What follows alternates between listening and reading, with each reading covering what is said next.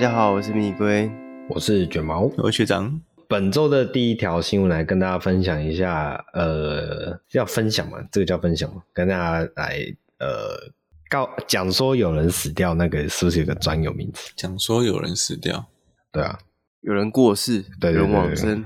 对对对，是这个这个专有名词。我 我记得有个专有词，好好好，没关系，我忘了意思。好好，本周第一条新闻啊，来带来一个稍微有点令人难过的消息。好，那就是有一个非常知名的人物啊，突然就呃离我们而去啊。这一位就是这个一代巨星刘文正啊，不是。哦 等一下，等下，等下，这个，这个，这个是那个是假消息啊！对，我知道，对对对，我知道这是假消息。我只是觉得这件事情太瞎了，这超瞎，特别来提一下。没有，没有，没有，没有。这个好，你先讲你的大主题好了。OK，主题主主题是你说我我原本要讲的那个人吗？对对对对对。哦哦，你不是你你是指刘文正吗？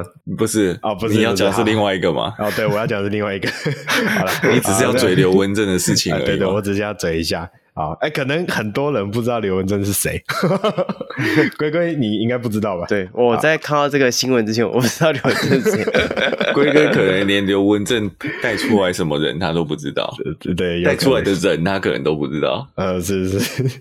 好啦，那我我们现在提正式的新闻啊，待会学长显然想要帮我们补充一些什么东西。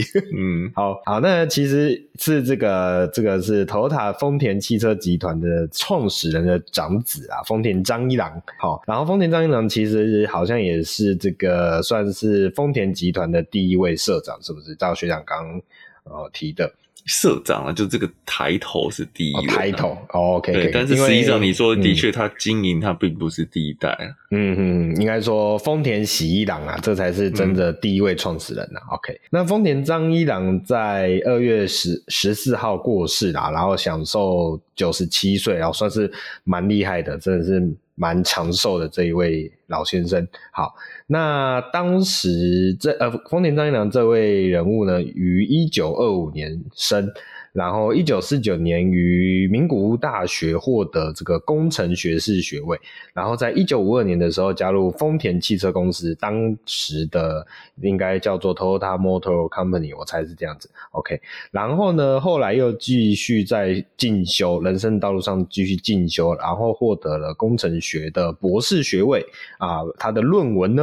哦，论文最近很敏感。OK，他的论文写的是关于燃油喷射这样子的题。目所以从整他的整个经历来看呢，其实是工程底非常强的啊，一一号人物啊。那他的这个生涯的重点呢，有在这个不管是汽车技术啊、品质控管啊，以及工厂管理的这一方面，都算是在他的生涯中比较重点的部分。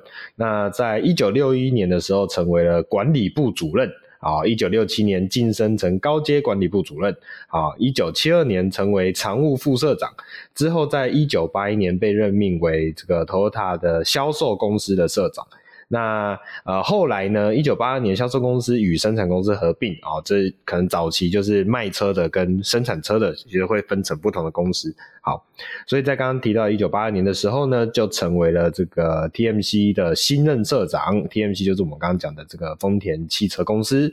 好，然后大致上是这样啦。那所以看得出来他的人生经历啊，哦，哎，而且我觉得还蛮特别是，我们我记得上礼拜还是上上礼拜才提到，呃，丰田的领导人他们的呃。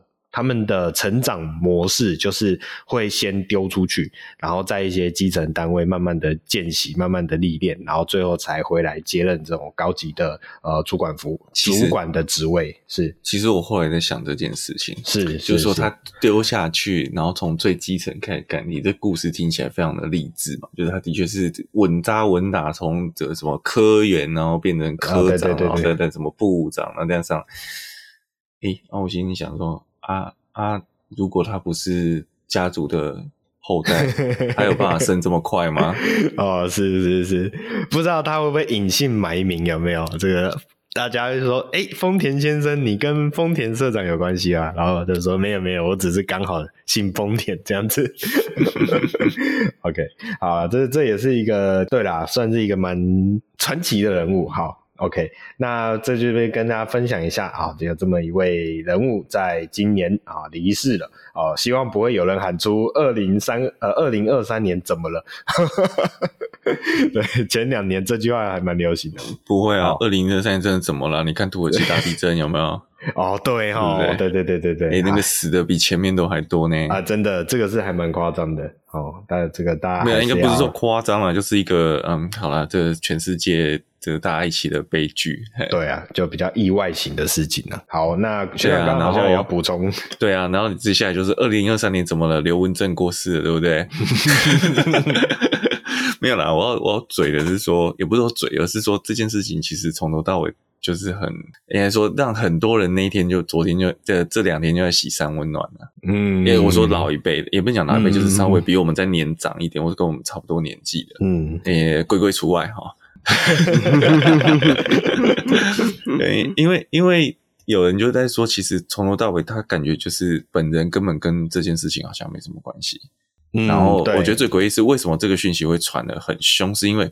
经纪人有证实哦，对对对对对，这，这是最诡异的。经济的地方，对，经纪人证实，然后经纪人过了半天说：“啊，我听错了，说你你跟他到底是熟还是不熟啊？”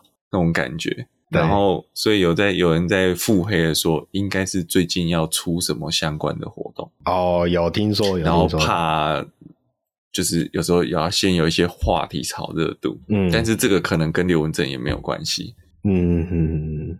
这让我想到，嗯、这让我想到，让我想到就是前前前阵子好像有一句话叫什么港星，呃，好，反正就是前阵子有很多港星啊，就是比较上一辈的港星，然后他们都在帮很多中国拍很多那种奇怪的短影片，也不能说奇怪啦，反正就是那种，诶、欸，就很明显就是人家捧着钱，然后去请他帮他们拍一些什么东西。然后可能拍拍广告啊，做做宣传啊，但是就是你会觉得他做的这件事情跟这些港星本身的形象一点关系都没有，对，就就就令人有一种惋惜的感觉，对啊，好，呃，总而言之就是一个好，希望这些港星们好的，呃，好，不要有奇怪的消息传出来。OK，好，那本周的下一条新闻来正式带一下这个跟。车子啊，就是我们来期待新车即将要现身。好，这一款车呢，其实是来自于 Honda 的新的旗舰车款。不过呢，这款车呢，呃，它它是在应该也是中国市场啊唯一的呃唯一的中国市场的车款吧，我这样想。我讲出来应该就是中国车的专有市场的车款。好，那这一款车叫做呃。Honda Inspire，OK，okay，这个 Honda Inspire，呃，我们之前好像有提过 Inspire 这个词啊，这个词好像之前是比较，哦，不是，哦，不好意思，我记错了，那个是 Integra，OK，okay，好，那。呃，这一次这个东风本田所推出的 Honda Inspire 呢，整个的车体的样貌啊，好、哦，非常的特别。因为 Inspire 其实应该是跟 Accord 算是一个呃双生车款了。可是呃，之前我们有聊过中国汽车车市里面啊，呃，会。同一个品牌可能会有两家不同的公司去做所谓的呃差异化的市场布局，哦，所以另外一个就是广汽本田呐。那广汽本田其实也在近日有发表过 Honda Accord 新一代的 Honda Accord。那这一款来自于东风本田的呃 Inspire 呢，其实就是跟这个 Honda Accord 啊广汽本田的 Honda Go 算是一个双生车。那这个车子的造型呢，我必须要提一下，大家如果对于我们之前聊过有印象的话，有一款车叫做 ZRV。好，ZRV 这一款车当时推出的时候，它的那个直瀑式的呃镀铬水箱罩，算是蛮引起我蛮大的印象哦，就是有一点当时也戏称小玛莎拉蒂那种感觉。好，那没想到这一次 Honda Inspire 啊，Honda Inspire 就把这么样一个水箱罩的设计直接哦拉到了。这款轿车的车头上面，那当时在 ZRV 的车身上看到的时候，我自己就是觉得，呃，有那么点诡异感。OK，那不过呢，因为它是放在修理车上面，可能稍微还有一点还算可以接受。这一次呢，直接把它放到这个轿车上啊，整个配上比较低扁的车头的，嗯，我们讲说造型，就会觉得有一点微妙。然后那个下巴还凸出来的感觉，哦，对，然后下那个薄薄感并不是平的，薄感是有点对。往前后倒的感觉。对对对对，没错没错，这根本就白冰嘛，白冰，对对，很像那个风暴那个星际大战的风暴冰。的，对，没有错，对。然后还有一个蛮特别的点啊，当时 ZR-V 啊，它是把那个 Honda 的 H 标放在水箱罩的上方的车身色的部分。嗯，那我在想，因为是因为轿车的这个前空间不够，对，对，空间不够，你放上去它是斜的，反而看不太到。对对对对对，所以他就把这个 Honda 的 HR H 标啊，把它放到了这个呃水箱罩的正中间哦，所以就。更显得有略有一点突兀啊，哦，就你会觉得好像很怕它开一开那个 H 标会飞掉，然后它飞掉以后就变成一个呃露着牙齿的这个风暴兵在那边，很好笑。OK，哦，我还想到另外一个，我还想到另外一个很像那个巴斯光年里面的那个反派，巴斯光年那个反派叫什么？太久没有看玩具总动员光，对。这个叫做啊，扎克扎克天王，对对对，扎克天王，对，他他的那个直瀑式的那个，很像他的那个大牙齿，嗯、对，呃，还蛮诡异的。好，所以整台车的这个造型啊，就是颇露出一种很微妙的感觉啦。哦，那这么一款车呢，因为它跟哦算是 Accord 算是双生车嘛，那它的整个车子的尺寸来跟大家分享一下，是长度是四九七九啊，宽度一八六二啊，然后高度是一四四九，轴距为。二八三零哦，真的是一台蛮大的车，现在很少再看到这么大的轿车在台湾市场。那这么一款车呢，它会搭载的应该也是二点零升的油电哦，甚至未来也还会有 PHEV 的规划。然后呢，呃，另外这个一点五升涡轮就是算是呃 Honda，应该就是 Honda 的那一颗。很重要的那一颗引擎啊，所以也不意外有配了这么样的一个动力配置。好，那就跟大家分享一下。呃，不过 Honda 呃 Accord 的这个车款，不管是这款 Inspire 或者是另外一个品牌广汽本田的 Accord，或者是我们讲说 Honda 本身的这一款车啊，啊、来到台湾的机会还是不太大啦。嗯，就我们终于好不容易，这个台湾本田修旅事业部终于跟他求到了这一款 Civic 有机会回来台湾的嘛。OK，那呃，对于 Accord 情有独钟的。听众朋友们，可能还是去找一下呃有利的外汇商，可能会更有效果一点。欸、可是他这样，他其实是等于在中国同时 Accord 跟 Inspire 都销售。对对对对，中国市场一直以来都是这样执行的。像像 HRV 上一代的 HRV，在中国市场就有两种版本哦。如果我没有记错的话，呃，反正就是两家。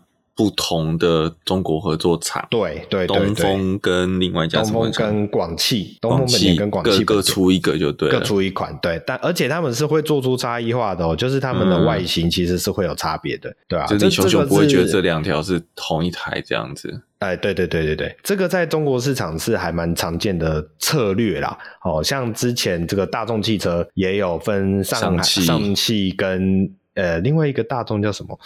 呃，一时想不起来。哦，对对对，一汽大众跟上汽大众，对，没有错。所以当时我们在聊那个，呃，我记得是那个电动车叫什么东西？嗯，呃，福斯的电动车啊，哦，ID ID Six 的时候啊，就有聊到这个中国市场是有两款 ID Six。对，所以这个就是他们呃，中国车是一个蛮微妙的地方啊，对啊。不过我要讲说，这个 Inspire 的中中文名字，中国车都一定会出中文名字嘛？对、嗯，我们之前讲，我会觉得它蛮诡异的，嗯，就像我常常之前看到的，就是英文名跟中文名字对不起来的。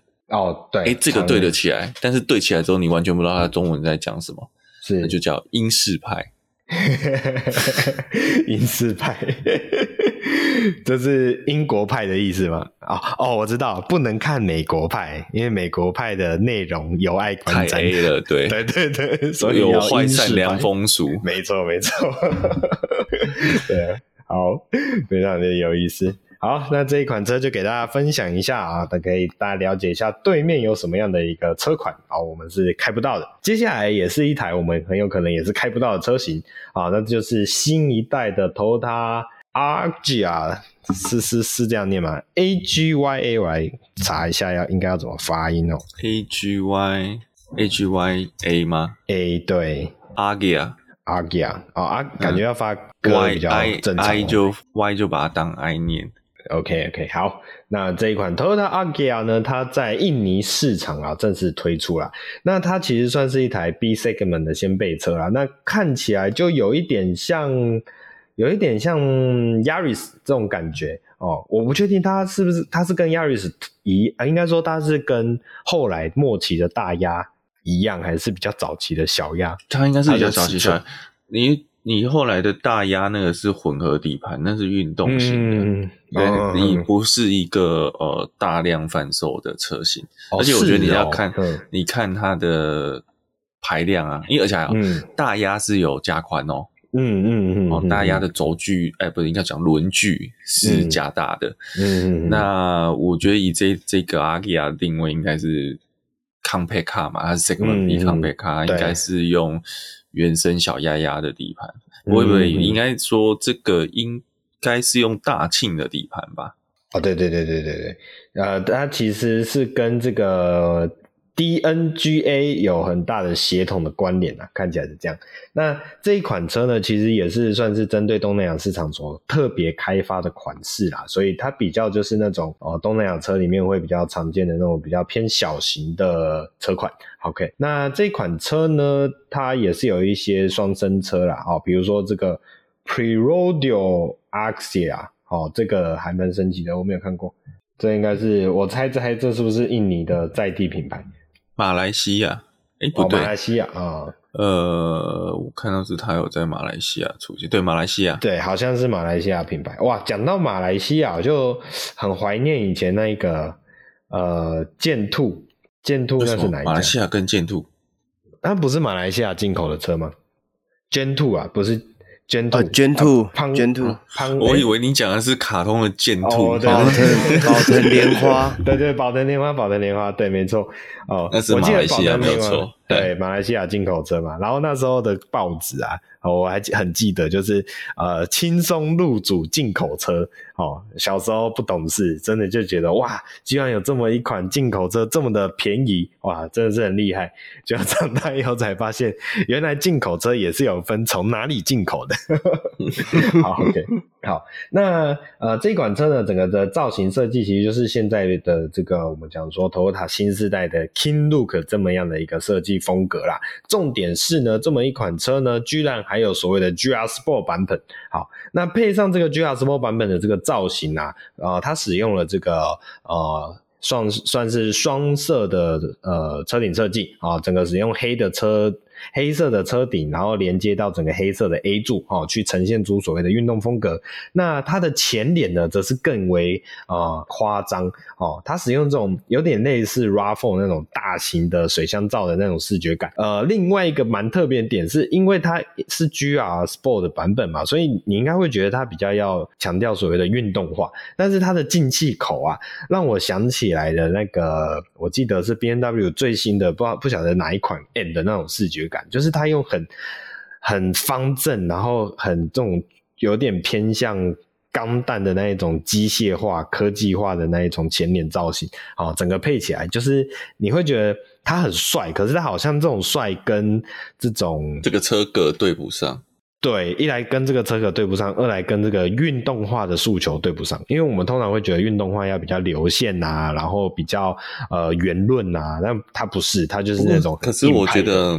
你以 GR 系列哦，是，然后我就 Toyota 的车系的 GR，其实有点违反你刚刚讲的这个。哦，我我可以理解你在说什么，因为确实，因为你看 GR Yaris，对对对，GR Corolla Sport，它为了前面那个 intercooler 加大 intercooler，它的整个前面变得非常的坚硬。哦，而且锐利，对对对对，这就是你会觉得它跟我们讲说要跟风阻低风阻这件事情好像是背道而驰。对对对对对，嗯，你这么一讲，确实没有错哦。可能它既然是一个 Toyota 车系，那就可能就这样子的家族语汇。应该说它它是一个 GR 的语汇。对对对，可以可以理，突然这么一讲又可以理解。好，只是可能是因为放在这个车格上，又觉得更为的。我觉得用一个车系，因为毕竟 GR Yaris 跟 Yaris 真的是落差太大了，根本就两台车。是，那我们就拿 Corolla Sport 跟 GR Corolla Sport 其实我个人是比较喜欢原本 Corolla Sport 的那个造型，嗯、就乌鲁斯，从它以前叫乌鲁斯的时候的那个造型。是是，是，然后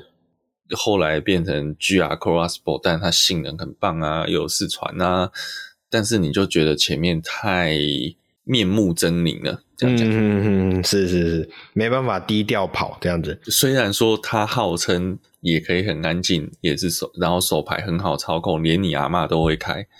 但是那个外观上面，你如果真的旁边就放了一台 Corolla Sport，那个对比还是很明显。那个就不不不是说我们平常的什么，诶、欸、B N W 的那个 N Sport 套件，或是 Golf 的 R Line 套件，凶一点点而已。那是真的看起来就是凶太多了。是，没错。那感觉是进去监狱里面关了一圈出来那种，关了一圈出来。对，好。那这款车呢？啊、它可能预计会搭载的是一点二升自然进气的三缸引擎，然后配上 CVT 的变速箱。那最大马力预估是八十六 HP 啊，然后峰值扭力有一百一十二牛米，所以整体来说就是一个中规中矩的 B 级 segment 的小车。那只是这个 GR Sport 呢，就是现在现在很多车型都会就推出个特试版嘛，或者推出一个顶规版，让大家觉得哎、好又可以开帅啊，可是又不用开快。好，这种感觉，可是没办法开快吧？哦，没办法开快，荷包有限，开不了快，这样子。对啊，所以好，总而言之，这是一款蛮特别的车型，跟大家分享一下。那其实台湾市场，台湾市场现在 Yaris 是不是已经停停产了？还是，是有吗？有吧？没。之前一直有传闻说台湾的 Yaris 要退场，然后改由改由这个。相同级距的修理修旅车款接手，OK，一直有这么一个传闻。那之后到底会怎么样呢？我们就等到更进一步的消息以后。相同级距的修理车款不就 CHR 吗？嗯、哦，没没没有，应该 CHR CHR CHR 是用那个吧，Altis 的底盘吧。没有没有，但我的意思是说，你说以车格，因为大家不会应该说不会管你底盘嘛。哦，应该说 CHR 它是比较偏向所谓个性化的产品。对，那我刚刚指的相同集聚是指说，呃，这样的一个 segment，然后它是还是在所谓的比较偏向空间利用的修理车，那就是 Sienna 啦。哦，对对对，短的短的，因为这个 Sienna 跟 Yaris 比较起来，就女生比较想要一点，对对对，女生想要那种好开好停的小车，对，所以还是要短一点。嗯、对，Sienna 不太 OK。这个策略就跟 Volvo 很像嘛，它就是入门规格就已经没有小车型，它的最入门的小车就是 XC40，就是一台休旅车了。是是是，对对对对。对啊，所以呃，也算是一个呃，我觉得它是一个好的策略啦，因为毕竟就是呃，台湾台湾的轿车嘛，小车嘛，就越来越不好卖。但是你把它挂个修理车，垫高个底盘，然后你你可能外表突然大家抢着买，对对对对，就是大家大家其实懂的人还会知道啊，那其实就是同一个东西，然后底盘。我怎么觉得你在嘴 Focus Active？哦，没有没有没有，哎，Focus Active 可是有呃非常有，哎，应该怎么讲？有良心吗？还是叫做哦有诚意的？好，把把那个人家好歹有做上去，而且人家好歹我记得都是最低规也都是多连杆。哎，我忽然想到一件事，我记得 Active 这个版本呢，它应该可以叫做与美同归哦。哎，为什么？大家对于四代 Focus 的这个刚出的时候的消息有印象的话，我记得那时候也在讲，美国市场不会贩售一般版本的 Focus，它会改而贩售 Active 的版本，或者讲说美国市场只有 Active 版本，没有一般的啊、我们讲说轿车款或者是掀背车款的 Focus。对，所以如果这样用这样的状况来说的话，Active 可以算是与美同归，然后这个 Wagon 可以算是与德同归。没有没有，这个就你就要看那个侧边反光板有没有。哦，这样才准啊！你你要看，你要看美规车、欧规车、日规车的那个配备，这样才算数了。是是是是，对，好好，那没关系，我们就来这个期待一下啊、呃，接下来的 Yaris 到底会有什么样的车款来接班？好，接下来下一个新闻来跟大家分享一下这一款限量九百九十九台的 Mini Cooper SE Convertible 版本哦，呃，Convertible 版本其实这个熟悉车子的人就会知道，它其实就是所谓的。敞篷版，好，那这么一款这个 Cooper SE 啊，我们也知道它就是所谓的这个 Mini Cooper 的电动版本，电动车版本。好，那当时啊，Mini Cooper 呃 Cooper SE 推出以后啊，其实就觉得它的整个呃，我们讲说造型啊，然后一些风格啊，其实都有延续属于这个 Mini 的这种非常独特的味道。但是在这样的设定下呢，它使用了电动车的动力啊，来带来的更多科技以及新鲜的感受。好，那最近推出的这一款限量九百九十九台的 Convertible 版本呢，啊、其实就是把整个上顶啊，可是这看起来应该是软顶吧？我这样初步看起来，它应该是一个软顶的敞篷车版本。还是软棚的，对，软棚，然后它的棚就可以直接往后收啊，这个收起来了，你就可以恣意的享受啊，这个呃行车的时候啊，那个风吹拂在你的脸上的那种感觉，会吹到脸上吗？还是它只会吹你的头发？你理论上你应该设计上它要刷过去。那你其实讲的开高速吹到脸是很不舒服的，对啊，但加减一定都会被扫到了。嗯，是是是。然后我比较怕的是那种开高速的时候，然后那个虫就在我的牙齿上。哦，那应该是不会，应该是不会。理论上，它的风应该是吹到头那边而已。嗯嗯嗯嗯，是。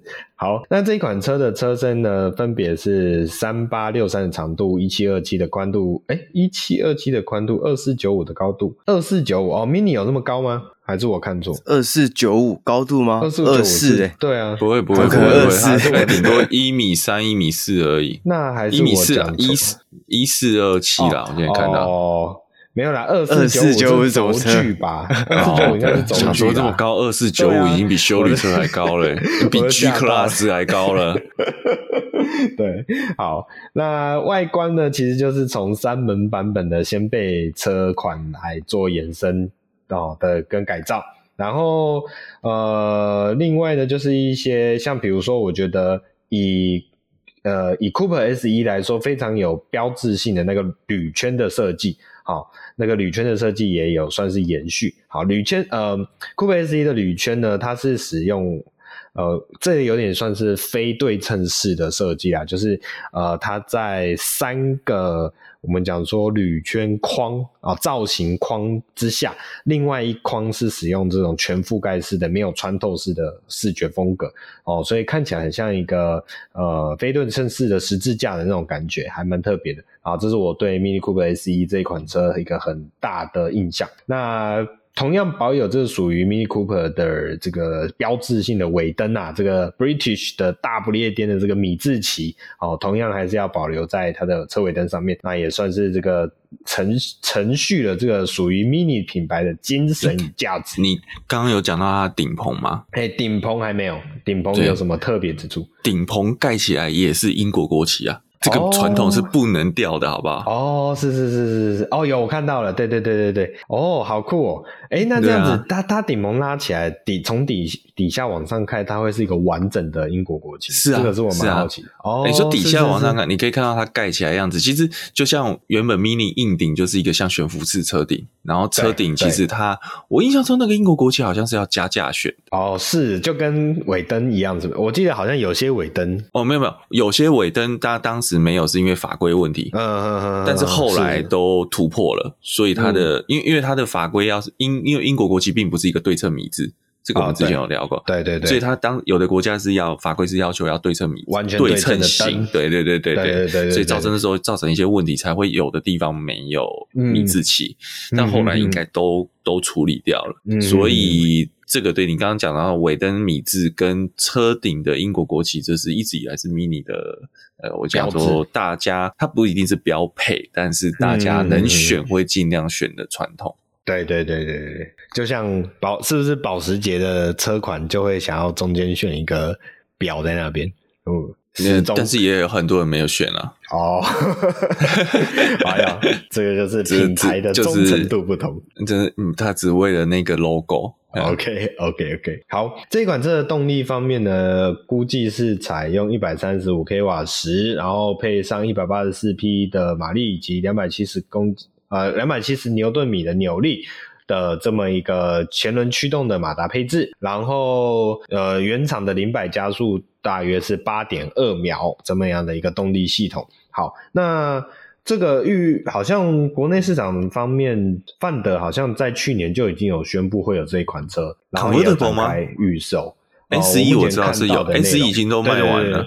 对对对，对，对，但是 Convertible 我不确定台湾有没有批量诶、欸。嗯嗯嗯嗯，这个可能要再查一下。对，我现在比较想想知道的是说，这个出了 S 一，那之后会不会有 S 一 Two？哦，S 一，然后然后其实会不会其实它出 S 一是因为呃车壳都做了卖不完？哦，好熟哦，好熟悉哦。哎呦，好，那呃，所以有兴趣的，也许可以去这个总代理那边问问看啊，有没有机会买得到？OK，好，接下来啊，下一条新闻来跟大家分享一个，这个算是排名哦。好，什么样的排名呢？这是二零二三年度的 WWCOTY 女性世界汽车哦。排名，呵呵，这个还蛮一个蛮特别的奖。老实说，我之前也没有看过。OK，来跟大家分享一下。好，这个 WWCOTY 是什么呢？其实就是 The Women's World Car of the Year。OK，哦，那这么样的一个算是特别的评审，评审的、嗯、这算奖项吗？好，我觉得应该是像是有点像是像科技啊，或者是上面都会有，对他们比较像是，因为它这是并不是一个海选，并不是一个公众投票，它是由相关媒体。就是相关从业人员去选的嘛，所以其实一直以来都有类似这个叫做什么，呃，类似车媒评选奖这种的。嗯，对对对，有点这种感觉。好，那这一次呢，呃，邀请了来自于五大洲六十三个国家的四十五名女性汽车媒体。你不觉得这里有个 bug 吗？这个 bug 是六十三个国家为什么会有四十五个？只有四十五名，对，他可能有双重国籍，对不对？这个美国人的爸爸哦，或是美国人的阿公，就也可以选总统。所以这个不意外，不意外。好，好，那这个，所以这也是这一个算是这一类型的评鉴里面唯一的全女性评审团。OK，好，那还蛮特别的啊。我们来看一下，从女性的角色。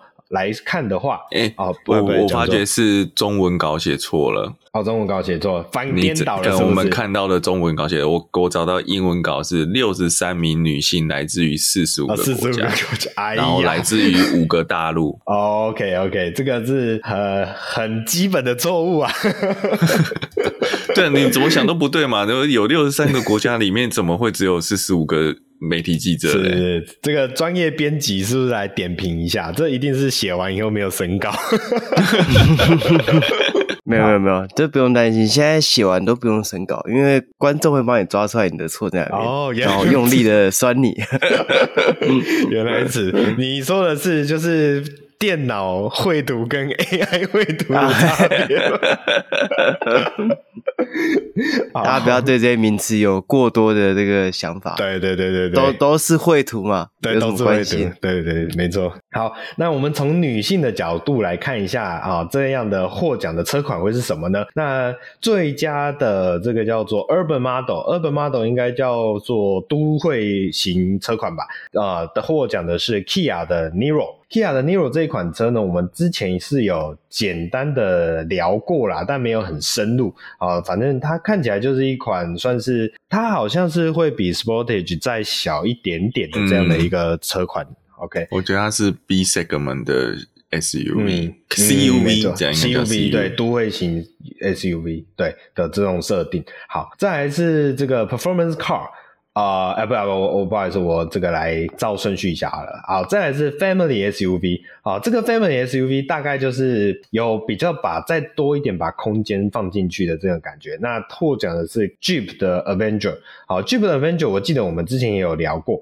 好，当时看到这款车也是觉得非常的可爱。那、嗯、呃，另外一个点是说，我们当时其实也蛮期待，因为在欧吉汽车重返台湾以后。就有说未来会引进一些 Jeep 的车款，那当时就有在想说，如果 Jeep 一回来就弄那种很硬派的车款，可能不是这么的好卖。那个就，就而且那个也不稀奇啊，因为 Wrangler 在台湾一直都有外汇啊。对对对对对，所以当时也一直觉得这一款 Jeep Avenger 很有可能是会重新回到台湾市场的第一个车款。OK，那我们那时候也聊过蛮多了，它的定位其实觉得有点像 Jimny 的那种角色，就是呃比较小一点的车，但是它有一定程度的越野能力。OK，那在比较亲民、比较容易入手的这个状况下，你还可以获得一些 outdoor 的呃 outdoor 的这种享受。好，可以，这是 Jeep Avenger。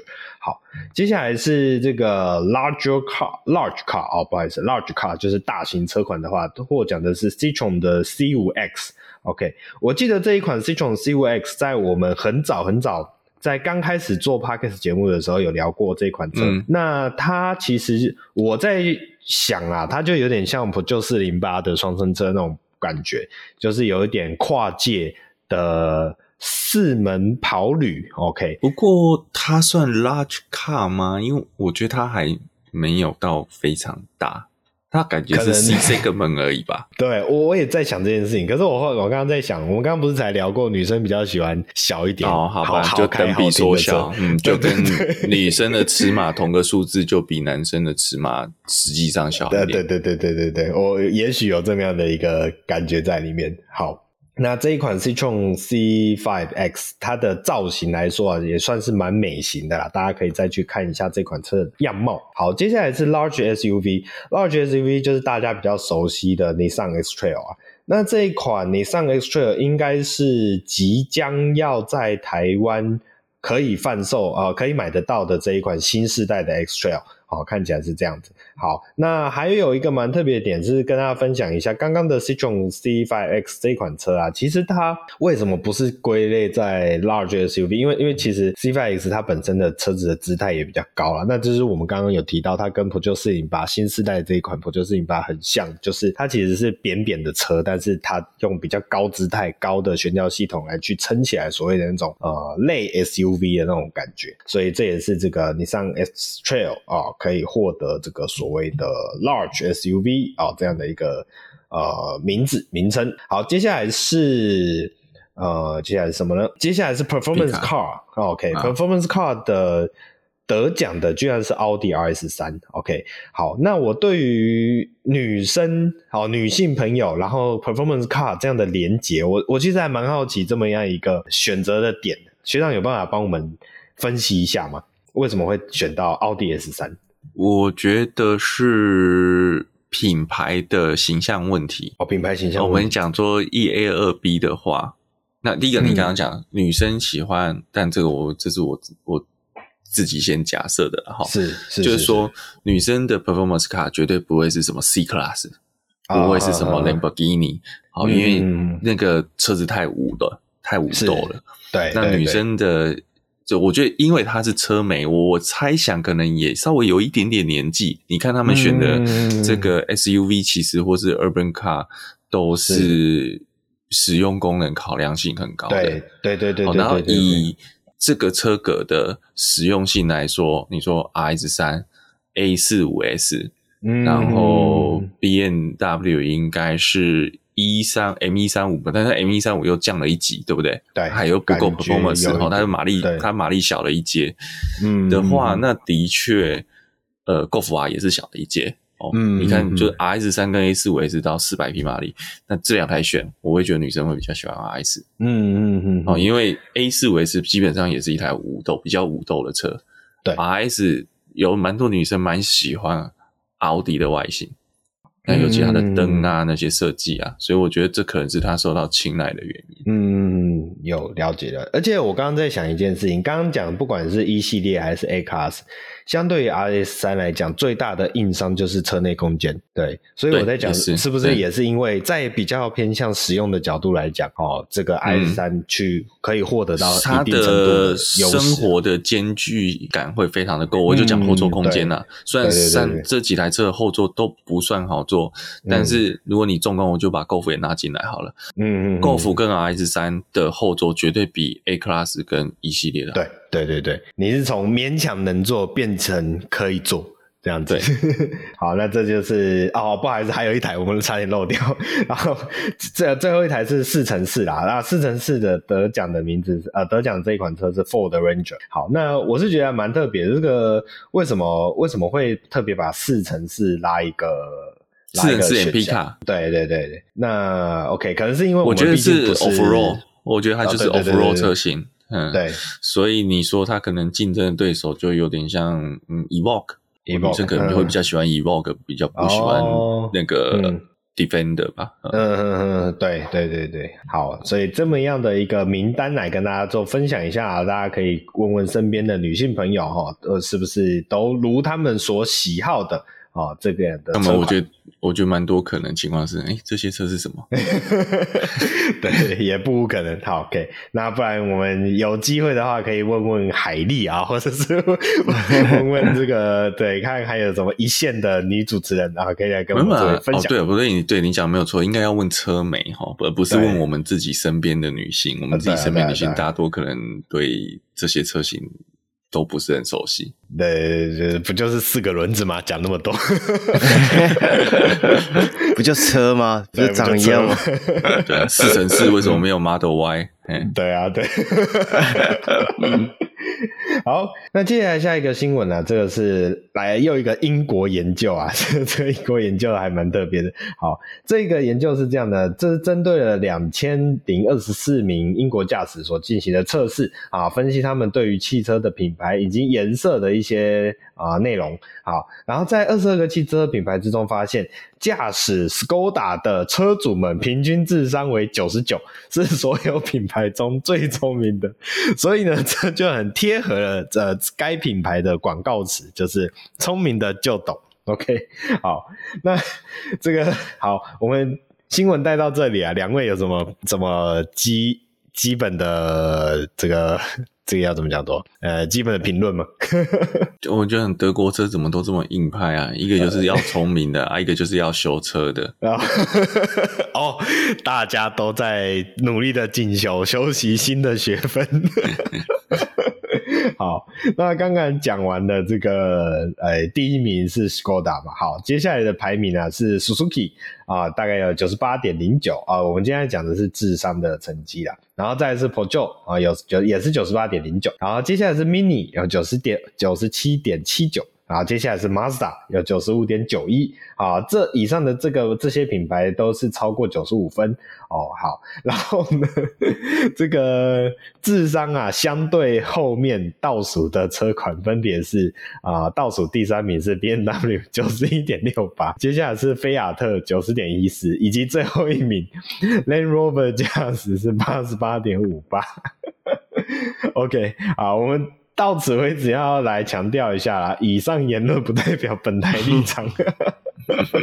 好，那这个是我们讲说，诶，这个是嗯，智商跟车子品牌的关联性啊。OK，好，然后有有必须要提一下啦，全球的平均智商其实是八十五到一百一十五之间呐。所以其实啊，这个即便你是选择 Land Rover。哦，你都是在正常人的范围之中啊、大家不用太担心，哦、不会有什么呃特别呃这个特别脑袋不灵活的人啊、所挑选的车款没有这种事情。好，那接下来是跟车，刚刚讲到是跟车子品牌嘛，接下来是跟车色有关系。好。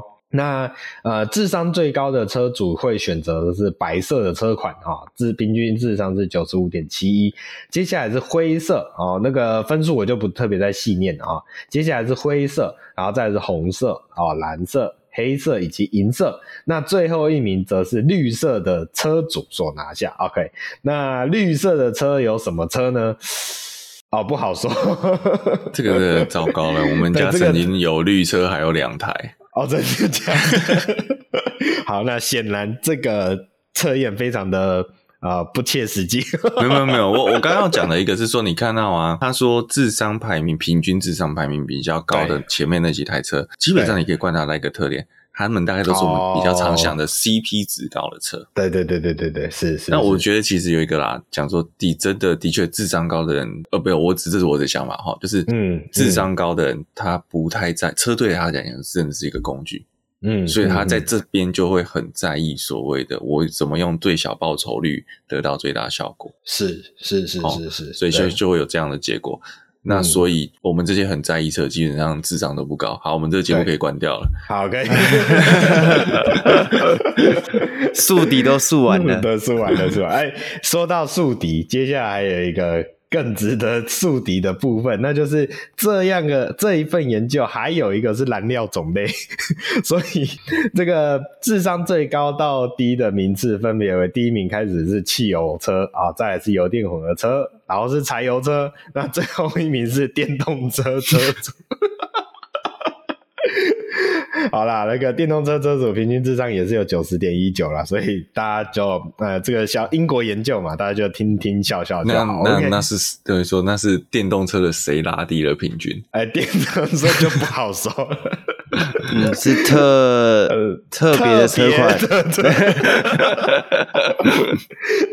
好，那为了为了转移话题啊，避免我们被延上啊，接下来就请龟龟赶快来帮我们带本周的国内新闻。好。那本周第一则国内新闻呢，是大改款的尼桑 X-Trail e-Power 正式在台湾发表了。那它是采用进口设定，单一车型一百五十一点九万的编程。那这具 e-Power 动力是使用一点五升的三缸 VC Turbo 的汽油引擎，当做发电机来带动车辆。那搭配 e-Force 的电子四驱系统，综效马力来到两百一十三匹。大改款的 X-Trail 在车头造型呢、啊，导入新世代家族与会的 f e e Motion 以及分离式的头灯。那裕隆日产也表示啊，首波的六百台配额已经订完，那也会积极的向原厂去增加配额。这样，那据说呢，之后还会有国产 1.5T 的汽油车型导入。那两位觉得这台车的以进口车型来讲，它这个开价？一百五十万，大家觉得怎么样？有点，可不是进口车啦。嗯，而且它是 e-Power，对不对？对，就还是就它它可能有它的价值，但是它到底有没有它的品牌价值，这个是需要讨论的。嗯，对，你讲的品牌是很重要啦。嗯，你上的品牌形象并没有，并感觉要趁这个价位有点硬啊。不过 Leaf 也有，也也是蛮贵的啊。嗯，对。对对对，利福我记得也是，我记得一百二十几，对啊，一百二百三嘛。而且以它的规格来说，非常的就是 CP 值没有到非常高，但是但是我觉得尼桑有一个优势啊，就是嗯，一些比较年长的长辈会觉得尼桑是相对。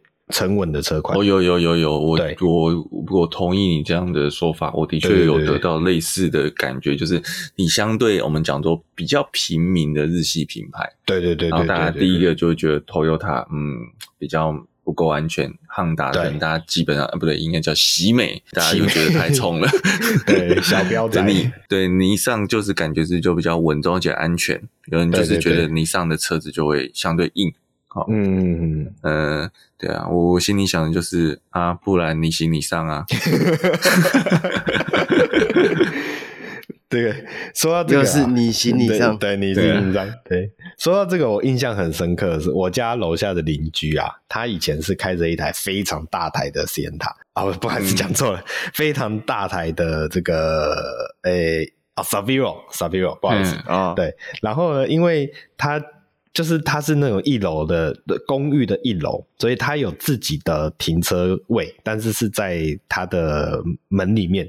好，所以他要、嗯、要要把栅栏推开来，然后把车子倒进去。然后呢，因为那又是一个也不能算大的巷子，所以我每次看他在停车都停得蛮痛苦。然后呢，有一天终于看到他啊、呃，车子旧的那一台 Saviro 啊，终于呃离开了，终于不在了。然后过没几天就看到一台银色的 X-Trail 就停在里面。然后后来每次看到他停车，他还是在那边很艰难的在那边倒车，想办法要倒进去入库里。对，所以就就。诚如我刚刚讲的，就是有一些长辈其实还蛮始终的，尤其是这种当时会挑你上的长辈们，对这这样的一个品牌，对他们是有所谓的价值存在。那嗯，这可能就会是你上的主要的铁吧，我这样子觉得。铁粉，铁粉类型，铁粉，铁粉，对对对，这这听起来跟我们刚刚讲的 MBU 哈 同一个的状态，对，铁粉类型，有磁力的，所以一直吸着。对对对对对对对对对，对，那我们就看看接下来国产的这个一点五 T 的版本会不会给大家一些惊喜。那下一则新闻呢，是台湾森纳美奇亚在上礼拜正式发表了导入四十八伏轻油电的 Ceed Sports Wagon，那它的正式售价是一百零九点八万，同时呢也预告纯电修旅 EV 九将在今年于台湾发表。这次小改款的重点啊，除了车头造型的改变之外，另一个部分就是帮原本的 1.5T 四缸汽油涡这引擎加入了轻油电的系统。那搭配七速双离合器的变速箱，动力维持一百六十匹跟二十五点八公斤米的最大扭力，但是呢，油耗从每公升跑十六点五公里提升到十九公里。那在它在内装部分啊，是属于 Kia 比较旧世代的内装，跟目前的 EV 六啊、Sportage 或者是像 Carnival 都不太一样。那它的后座呢，则是有了冷气出风口的配置啊。不过我有去做了一下实车，它的后座老讲。有点偏小，大概坐起来跟一系列有差不多的感觉。你的一是哪一个一？就是 F 四十的一，数字的一，数字的一，对，数字的一。对，我认为是因为它的空间都用在行李箱，然后讲它的行李箱空间真的蛮大的。诶，它的行李箱就是那底板打开那个深度啊，真的会吓到。我会想说，这车有这么深吗？就是那个，那那我就要问了，那这台拿的是客货车认证吗？最最惨的就是它空间那么大，然后但不能拿客货车认证，对，所以它才要卖一百零九点八万。两位觉得这台车跟 Focus Wagon 应该要怎么挑？呃，很直接的竞争对手。呃，我我我自己还蛮没有悬念的，老实说，我我也应该会挑 Focus 吧。哦，嗯，对，因为我觉得 Creek 有一个问题是它的动力编程不够亮眼。嗯嗯，嗯，就是这是第一个，然后整个车系其实稍微有点像 Infinity 的那个 Q 系，就是你 Q 的轿车啦，哈，就觉得诶好像有点上个世代的样子。嗯嗯嗯，诶它好像确实是上个世代的车款，是不是？是啊，对啊，就是对啊，应该说，我觉得它就是算是上个世代的后段班。哦，所以你说它的年份没有老到那个程度，可是它也不看起来，呃，就是。你会觉得是，呃，约略可能已经快十年前的设计了。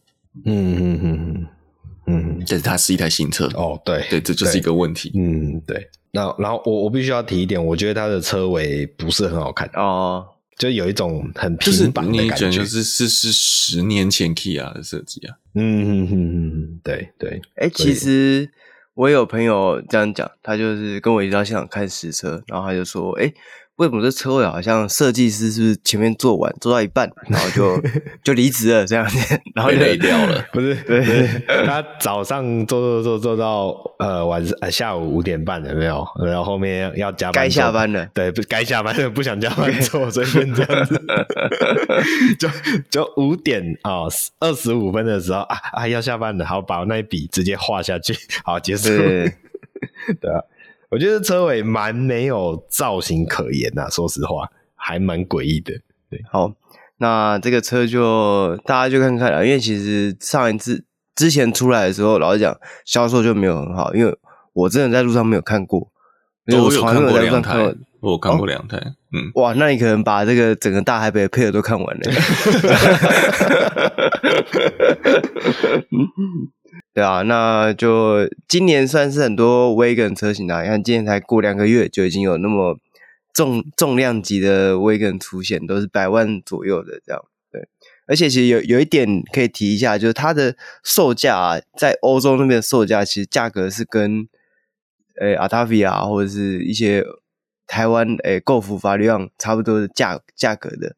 嗯，那在以台湾的售价来比的话，就便宜不少这样。嗯，所以。嗯，如果你很在乎 CP 值的话，这可能就是一个值得考虑的点。这样，虽然这个跟人家讲，别人可能不懂啊。对，好，那我们接下来看下一个新闻，就是下一个新闻呢是一则就是辱摸的新闻啊，就是据说啊，现代的 IONIQ 六将会在今年的三月七号在台湾上市发表，这样，然后并在七月开始交车。而且据说今年的配额会有三百辆，然后会有三个车型，分别是标准版，就是标准电池，然后跟 Long Range 的二 WD 跟 AWD 三种这样。那两位对这个车有期待吗？因为 IONIQ 六我们之前也有算是有聊过这样。对，嗯，呃，卷毛，我记得你记是说你不喜欢它的屁股。呃，其实也不是说不喜欢，就是它太太太太太独特了。对，就是呃，我我我应该说太鲜明了。对啊，但你说到不喜欢吗？是也没有到这么严厉的词汇啦，只是相较于它的车头，就是我当时有评论，它车头让我觉得有一点看起来像保时捷车款那种感觉，所以相较于车头的话，它的车尾就让我觉得还好一些。对，它车尾我觉得就是故意要配合那个 IONIQ 系那个，嗯，这样叫做什么点阵状的设计盒，对对对。然后我就看国外车媒，其实大家对最抱怨的还是为什么要做双层扰流。感觉有点画蛇添足，嗯、然后让这个车尾线条过于复杂。嗯、假设它今天没有中间那个黑色的围绕流，其实我觉得就还蛮顺的。嗯嗯嗯嗯嗯。哦，你这么一讲，它的车尾让我想到那个金龟车的，就是最新、最新也是最后的那一代的金龟车的那种造型，就是整台车你想要做的很现代，但是嗯，就是车尾又故意要延续你之前好像有那种小尾翼的那种圆润的，对对对对对对对，那种感觉。其实我觉得 i o n i c 六是一个更容易切入市场，我觉得它在口味上面是比较贴合大众的。嗯嗯，呃，那个 i o n i c 五或是 Kia 的 EV6，，其实就造型上，我觉得还是相对于前卫。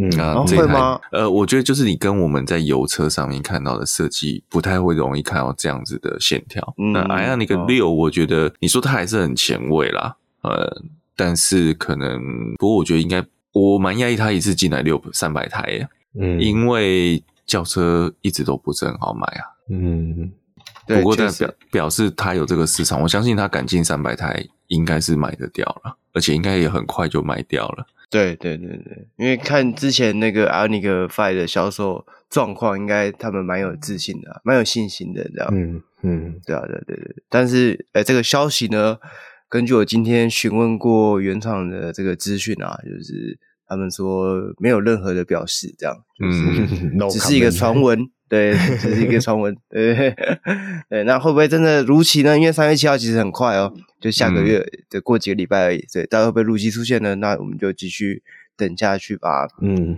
那我们这一拜的新闻就到这边结束了。那喜欢我们的话，记得帮我们按赞、订阅、分享，然后脸书、Apple Podcast 帮我们评分留言。那我们下拜再见，拜拜，拜拜。